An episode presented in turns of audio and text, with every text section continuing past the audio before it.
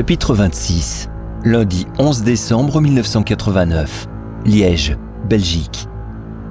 Liège est une ville dynamique, active à toute heure de la journée et de la nuit, surtout les soirs de la semaine.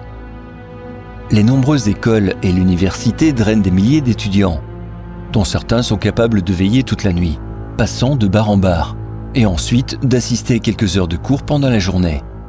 L'activité nocturne est d'autant plus intense que les soirées sont longues et proches de la sacro-sainte fête des étudiants le 6 décembre, la Saint-Nicolas. De nombreuses fêtes étudiantes sont organisées par école ou par faculté en novembre et en décembre.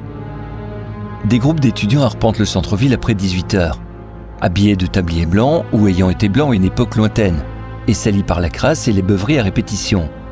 Aucune analyse sanitaire ne permettrait à une mère de laisser sortir son enfant avec de tels habits. Et pourtant, ils sont des centaines se relayant de soir en soir, essentiellement du lundi au jeudi. Le vendredi soir et les soirs de week-end, le relais est assuré par d'autres fêtards, inondant aussi le quartier du Carré, la plus grande concentration de bars et de restaurants. Au petit matin, le balai quotidien des équipes de nettoyage de la ville remet les lieux en état pour les consommateurs diurnes qui se rendront dans les magasins dès leur ouverture. L'hypercentre, vivant et à taille humaine, est un lieu de passage pour tous. Il n'est donc pas étonnant d'y croiser des personnes au comportement parfois étrange. En 1989, l'état d'ébriété n'est pas chose rare, surtout un soir de décembre.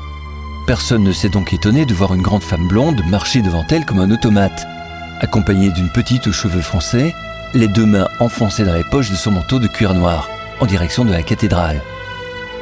Les joyeux fêtards passant par là n'ont même pas tourné la tête quand ils ont entendu crier Personne n'a réagi quand un homme s'est effondré sur le sol en bas des escaliers mécaniques devant la médiathèque de la ville de Liège. Parce que, même s'il est situé en contrebas de la route et accessible par cet escalier mécanique, il n'est pas rare d'y voir des groupes de jeunes complètement sous durant toute la nuit, même aux températures les plus froides.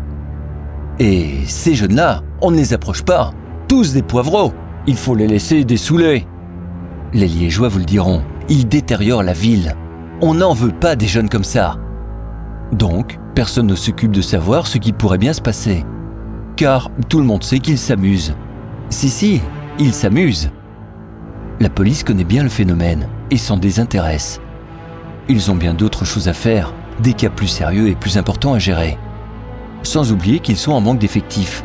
Ils ont d'autres choses à faire que de gérer des étudiants qui ont envie de faire la fête. Ils finiront bien par rentrer chez eux. Pour ce qui est du tapage nocturne, c'est comme ça en ville c'est un peu bruyant le soir. Ce n'est rien de plus que des jeunes qui s'amusent. On n'a qu'une jeunesse et ce ne sont tout de même pas des délinquants.